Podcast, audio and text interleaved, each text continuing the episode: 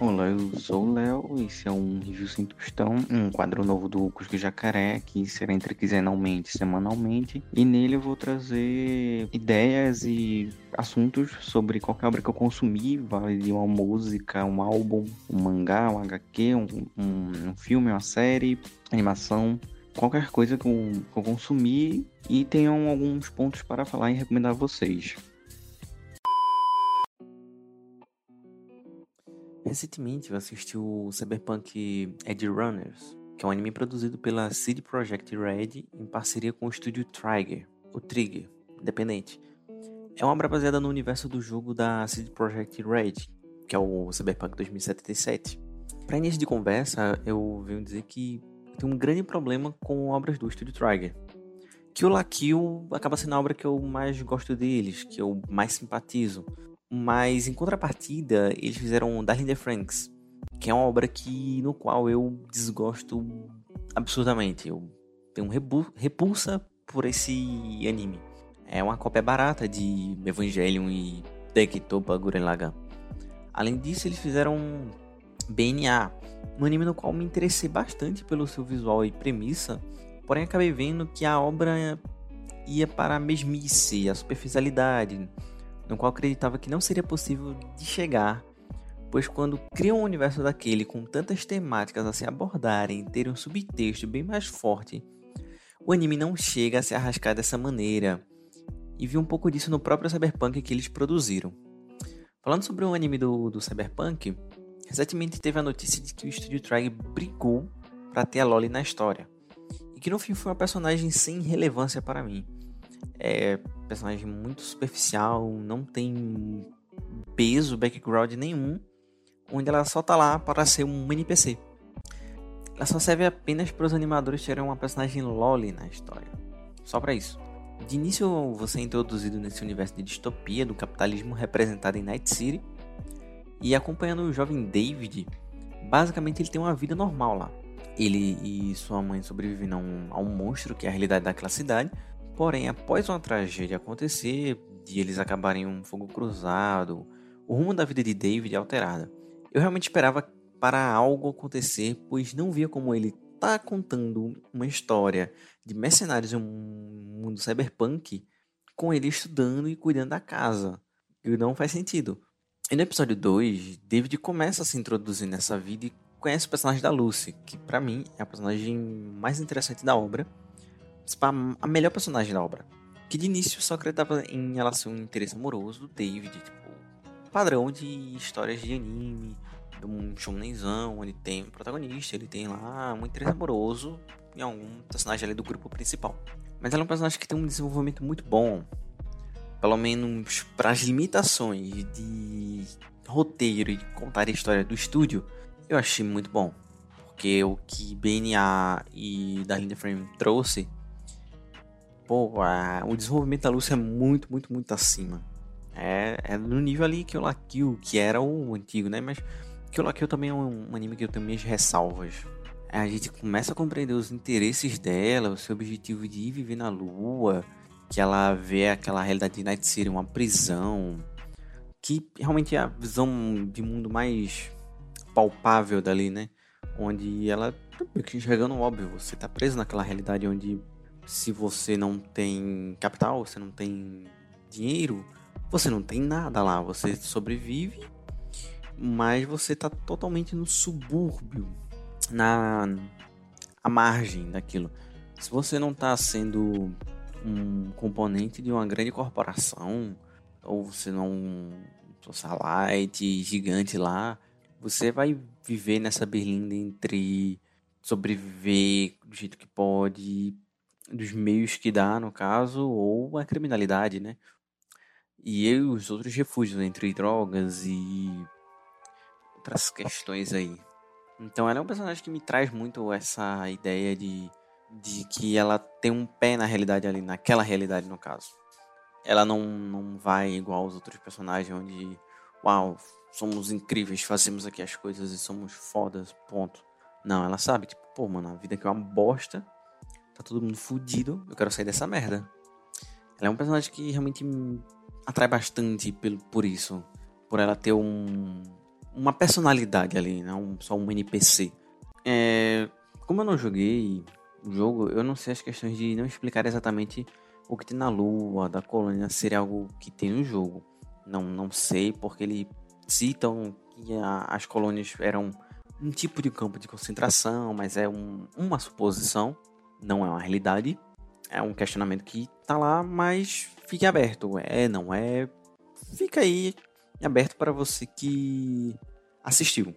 Eu não sei se no, no jogo tem algo falando sobre, como é lá, mas quando me lembro de Blade Runner, lá tinha essas colônias e, se eu não me engano, eram algo horríveis.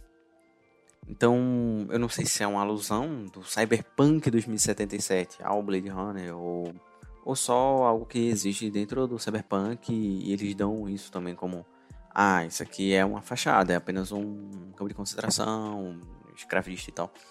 Ou é só um lugar que, tipo, você tem muito dinheiro, você vai para lá e você vai viver bem, em comparação que é viver em Night City. Então, isso, mas isso não chega a atrapalhar no anime. Tipo, em questões de, ah, tem coisa que eles não, realmente não explicam, mas passa despercebido.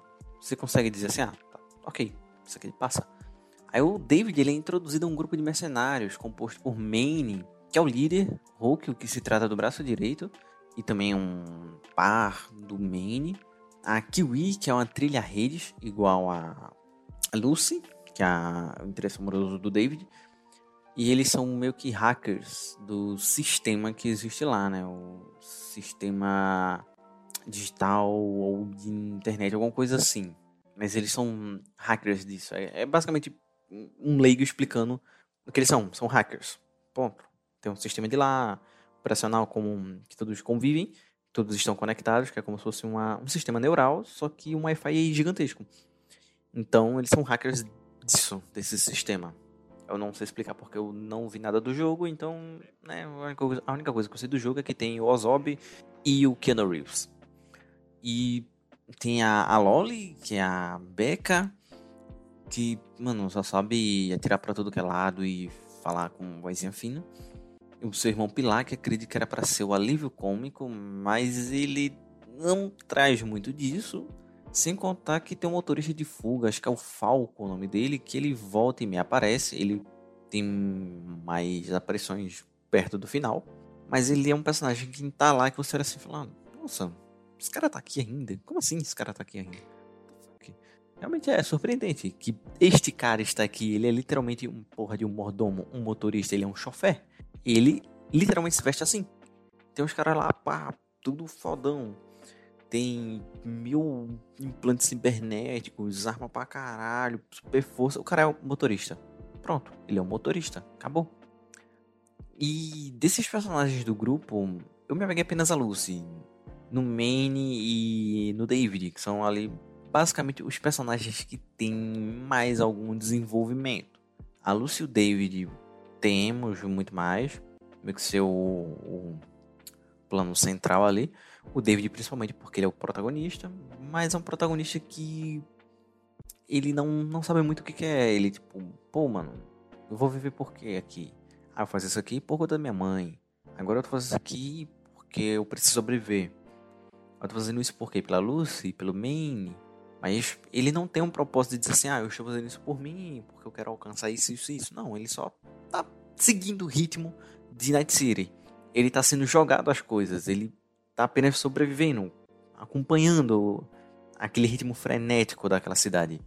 Então, por isso às vezes você não tem muita muita conexão com ele. Ele diz assim, pô, mano, esse cara não, não tem um, um algo, né? Ele não tem um pensamento de dizer assim, pô, mano, eu quero fazer por isso.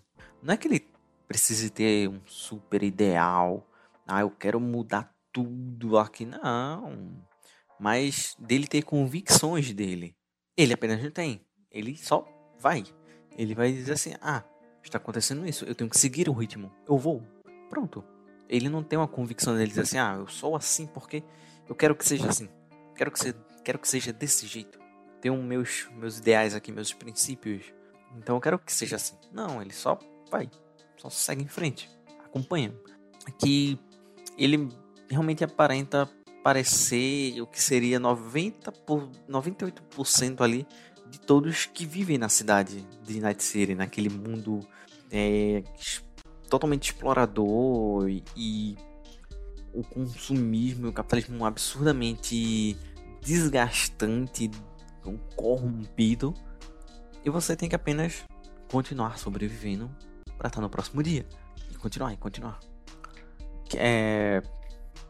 O, o personagem que realmente eu falei assim: ah, mano, caguei, foda-se, cara. É o, o do Pilar. Porque todos são NPCs. No qual a gente não sabe nada deles. Nada. Aí, às vezes, parece muito um ritmo de anime de comédia. Tem muito humor, mas o personagem que eu acredito que era para ser o alívio cômico não ser o alívio cômico. Porque ele não traz é, aquele momento de, de leveza e humor. Não, não traz. Ele é só um NPC retardado. Apenas. O cara morre muito no começo da história ali por literalmente brigar com um cara que tava mijando no beco. O cara morreu porque tava brigando com um cara que tava mijando no beco. Simplesmente por isso. Eu não sei se isso era um modo da, do, do, da CD Red e do, do Studio Trigger.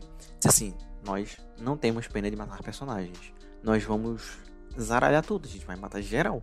Mas não, não é isso. É mais tipo, mano, foda-se se ele morreu. Não importa. É, é, literalmente um personagem que não importa. Não faz a diferença ele não estar ali. Ah, acredito que era também para dar um choque pro David de, tipo, ah, as pessoas morrem nessa realidade. E você tem que tomar muito cuidado porque você pode ser o próximo. Talvez seja essa, talvez seja essa mensagem, ou eles dizem assim: ah, não vamos ter pena em matar os personagens. Mas quando o personagem é bem desenvolvido, ou, ou minimamente escrito de uma forma decente, você vai ter um, aquele medo, né? Aquele receio de, pô, mano, quero que tal personagem morra. Mas ali não, ali você só, tipo, ah, foda-se esse cara. Que, mas um, um, ponto interessante sobre isso é que ele foi morto por um, por um cyberpsicopata. O cara tava um louco de cromos, que era tipo uma droga para você ter controle dos implantes que você faz. E é interessante isso porque ele traz um, esse medo, né? Tipo, ah, aqui tá sempre pairando todo mundo ali, que é o cyberpsicopata. Tipo, ah, você pode ser o próximo cyberpsicopata. Será que você vai ser? Será que não? Toma cuidado, hein? Se liga, se liga aí, cara. Mas um, uma parada foi que eu vi do Pilar que poderia ter um potencial na história, que era o quê? Ele ficava muito em cima da Lucy. Então você fica naquela, ah, ali vai criar um conflito entre Pilar, Lucy e David, no qual é o interesse do David e do Pilar, seria, né? Então você pensa, ah, isso aqui vai desenvolver alguma coisa no relacionamento deles, ou do próprio David, de, dele mudar sua postura ali no grupo e tal. Mas nem isso, isso acaba por ali mesmo. Tipo, ah, Acabou. Ele só era um cara fanfarrão. Não tem. Tipo, ah, eles jogam ali, tipo, ah, tem esse potencial aqui, ó. A gente pode desenvolver isso aqui. Mas não vou. Porque no outro episódio eu vou matar o cara. Aí, pô, pra quê, né? Mas voltando pro conceito do saber psicopatas, achei muito interessante que provavelmente foi algo que veio do jogo. Essa ideia, eu acho, é um conceito que deve ter no jogo. E é um cara que tipo, faz tanto implante no corpo dele, ele altera tanto por partes cibernéticas, que o corpo dele e a mente não dão conta mais. E os cromos, as drogas lá, ele não, não, não aguentam também manter ele estável. Que ele surta em, e vira um maluco que vai matar tudo na frente dele. É um cara em um rage infinito, tá ligado? que é, era, é, é um conceito interessante de você abordar sobre a lá em Night City essa nova questão estética da sociedade de lá que todos buscam por uma melhoria no corpo que é um caminho do cyberpunk muito muito muito presente onde você vai querer alterar tudo né tipo ah, eu quero um exoesqueleto desse jeito eu quero é, ter outros braços, ter mais força, então eu quero ter mais resistência para correr. O cara troca os pulmões dele por um, um, artificial e vai fazendo isso num ponto onde ele não suporta mais. Isso hum, era um conceito interessante para você desenvolver ali, tipo, até que limite ele pode chegar, né? até onde vai, né, isso. E reflete muito em coisas estéticas da própria sociedade, onde tipo a aparência, o visual dele, ele sempre tem que ter uma versão mais atualizada para não ficar para trás. Ele sempre tem a melhor versão, que é mais bonita, é melhorada do que as dos outros, então ele tem que gastar mais para isso. Então há muito disso também do vício, onde você vai dando esses upgrades em você e acaba se viciando né, no cromo, no, nas drogas lá para poder aguentar, onde você não consegue viver sem, você se torna totalmente dependente daquilo. É algo que eles chegam a arranhar ali, tipo a ponta do iceberg, mas novamente eles não desenvolvem ali, não, não chegam ali a, fa a falar sobre nada, mas é algo que eles deixam ali e se você quiser pegar para interpretar da sua forma, você interpreta. Então, né, fica a seu critério. E uma coisa muito interessante sobre isso dos implantes é que o protagonista ele mostra uma resistência né, aos, aos implantes. Tipo, seu corpo aguenta mais o tranco.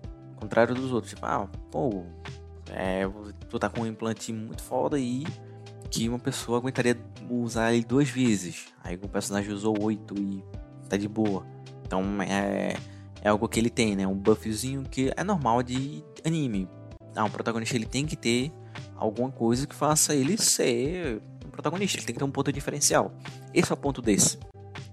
Ele aguenta essas merdas. E, tranquilo. E mais ou menos na metade da temporada começamos a ver o começo do surto do Maine para se tornar um cyberpsicopata. E o dele é até de uma forma diferente, uma forma, acredito, muito melhor desenvolvida, onde ele vai tendo surtos, ele vai tendo alucinações, e ele tá confundindo muita realidade e é feito de uma forma muito mais dramática. É, é bem feito aquela parte, essa parte aí da metade da temporada. E é, é muito interessante, porque logo no comecinho mostra ele tendo um flashback onde ele não tinha nenhum implante, ele no fim da linha. Ele estava correndo e a estrada acaba. Aí fica ali, que ele é o seu limite, você chegou no fim. É isso praticamente que está dizendo a imagem. E ele começa a ter esses surtos, ele começa a, a confundir né, os colegas de equipe dele, ele vê como alguns inimigos que ele tem. E eu fiquei esperando um background dele, um flashback, desenvolvendo mais o personagem. Mas a gente fica nisso, nesse flashback do fim da linha e ele no deserto. Mas ainda assim, tipo, foi muito mais bem desenvolvida dele do que a de, do, do Pilar.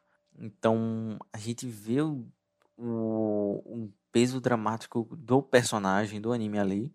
É um dos momentos com mais peso. Além dessa parte, tem o, a questão da Lucy ter.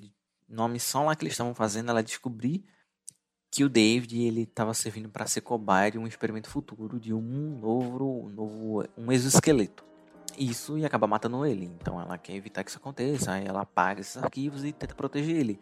Aí ele fica nesse meu fogo cruzado, onde a personagem da Lucy tá totalmente abalada mentalmente e, e não consegue fazer mais nada além de querer que ele fique protegido.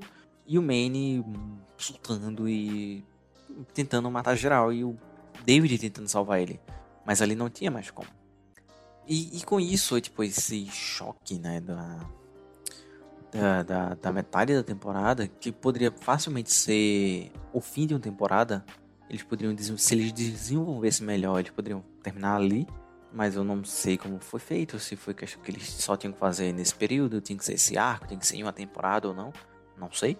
Mas mostra um tempo, um time skipzinho ali pequeno, de acho questão de meses, onde o David é o novo líder da gangue e a Lucy não está mais na gangue. Ela mora com o David, mas ela não está na gangue porque ela tá com essa missão de proteger o, David. Então ela não pode fazer isso enquanto tá na, na gangue. O David tá totalmente alterado, ele tá cheio de implantes no corpo, ele tá super maromba, gigantão. E ali já mostra que ele tá, tipo, indo no caminho sem volta, igual todos os outros. Ele tá se enchendo de implante e uma hora isso vai acabar ruim para ele. E a gangue agora tá, tipo, muito mais reduzida. É a Becca, o David, a Kiwi e o motorista. Sim, o motorista. Ele está aí, porque todo mundo morre, menos o motorista. Esse cara é imortal. Imortal. é, a corporação que estava tentando fazer o David de cobaia acaba descobrindo uma forma de atrair eles, toda a gangue. Aí eles fazem todo um plano lá que vai fazer de um jeito miraculoso, que vai dar a volta e uma traição em cima de outra. E a Kiwi acaba ajudando, né? Esse plano. E ela tem muito o arquétipo desse personagem de tipo, ah, ela vai ser a personagem que vai trair o grupo em algum momento. Ela tem todo. Você bate o olho e você fala, ah, esse personagem vai fazer isso. Tá na cara dela. Foi feita para isso. Então, daí com o David totalmente coberto de implantes, a gente vê ele de uma forma muito mais inerte, tipo, como se estivesse num limbo. Porque como ele não tem nem a main, o Maine e nem a Lucy consigo, ele não ele não, não tem mais mentalidade, tipo, todos os dois pilares dele não estão mais com ele. Então ele só ele tá muito mais no no automático do que antes. Mesmo com a Lucy tentando salvar ele de qualquer jeito, isso ela não deixa explicado a ele. Então, ele não sabe se tipo ela só não quer mais. Então, ele fica confuso e muito inerte ao mundo ali. É, um pouco sobre isso do David, ele vai se tornando confuso, inerte, ele apenas tenta se encher de implantes para ver se ele se ele encontra alguma coisa, né? Se ele virar o main.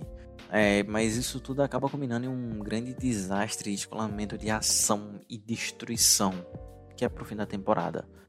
Sobre os contrastes principais da Lucy e do David, é que a Lucy tem um ar muito mais misterioso em volta dela. Tipo, uma, a trilha sonora dela, quando toca, é uma, ela passa uma, uma melancolia Enquanto o do David, tipo, é energia de descontração. Ele é aquele personagem muito para cima, que ele quer ver o lado bom das coisas e quer trazer o melhor de cada um ali.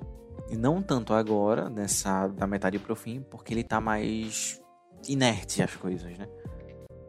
Mas é muito interessante isso, onde ela tipo, é mais para baixo, muito mais voltada para um lado depressivo, melancólico, enquanto dele não, dele é o contrário já.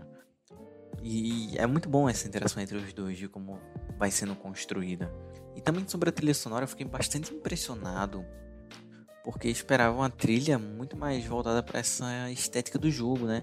Música totalmente eletrônica, robotizada. Mas me surpreendeu bastante quando começa a tocar Franz Ferdinando. Franz Ferdinando é a opening do anime. É algo incrível para mim. Essa, nossa, essa banda é boa, mas ninguém conhece a banda banda apagada. E, se eu não me engano, até na abertura a música fala sobre a cidade pegar fogo, né? Então, resume basicamente Night City, né? Uma cidade pegando fogo. E toda a trilha é voltada para esse estilo de um estilo de música mais indie rock, de um jovem revoltado dos anos 2000, algo como um punk.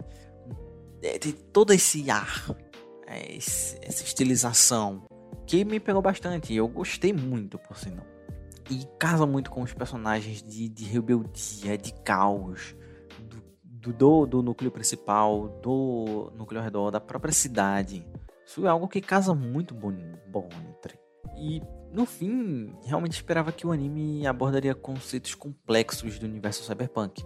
Porque, querendo ou não, é uma obra japonesa.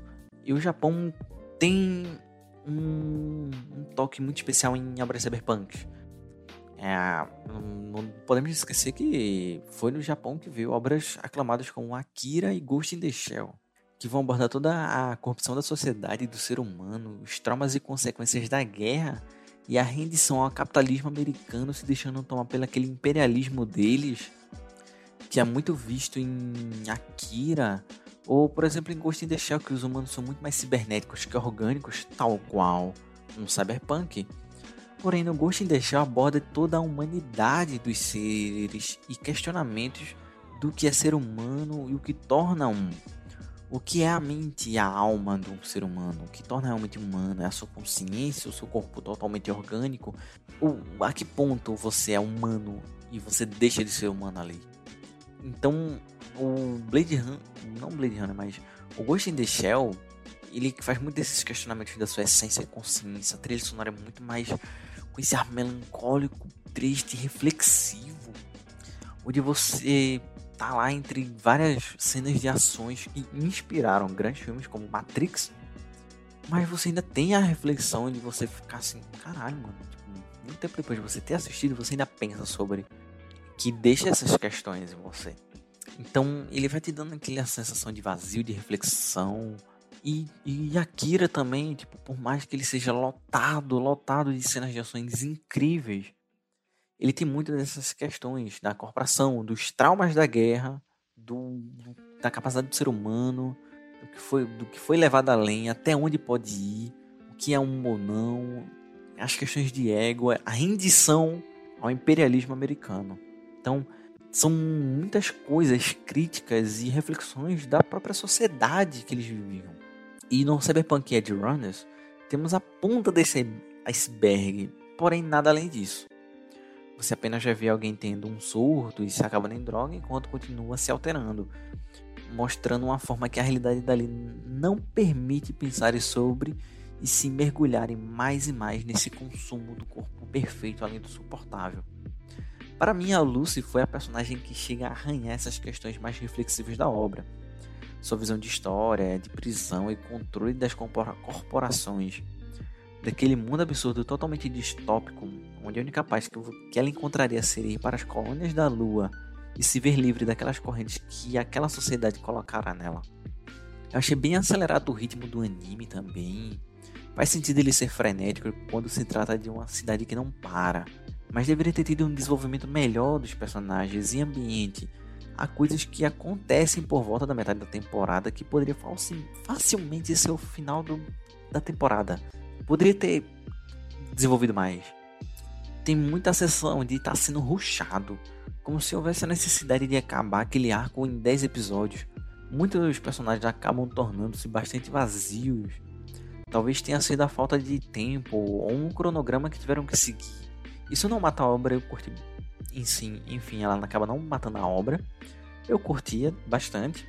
Foi bem tranquilo de se assistir. Eu vi em um, um dia ali, no amanhã, à tarde. Mas fico com essa, essa, essa sensação de que poderia ser melhor se tivesse mais uns episódios ou tempo de trabalho. Do meio para final da obra é quando se tem mais ainda essa sensação. Mas ainda assim é, é bom que você assista, ainda vale o entretenimento. E o final da obra fez eu gostar bastante do geral. Um pouco de melancolia e felicidade juntas ali. Mas algo muito mais de, de fechamento ali, né? De arco. Assim, ah, que acabou. Acabou. É isso. Está feito. É, é algo bom de, de, de se consumir. É um entretenimento que vale. E eu sou o Léo e esse foi um review sem tostão, no qual eu falo de obras que eu consumi e achei interessante falar sobre. Independente se vai ser um mangá, um quadrinho, um, um livro, um filme, um anime, uma série. Dependendo do que vai ser, eu vou vir, vou falar sobre e vale a indicação para vocês também. E nesse primeiro eu vim falar do Cyberpunk Edge Runners. Então é isso, pessoal. Esse foi o primeiro review sem tostão e a volta do Cusco Jacaré Podcast. É isso aí. Valeu.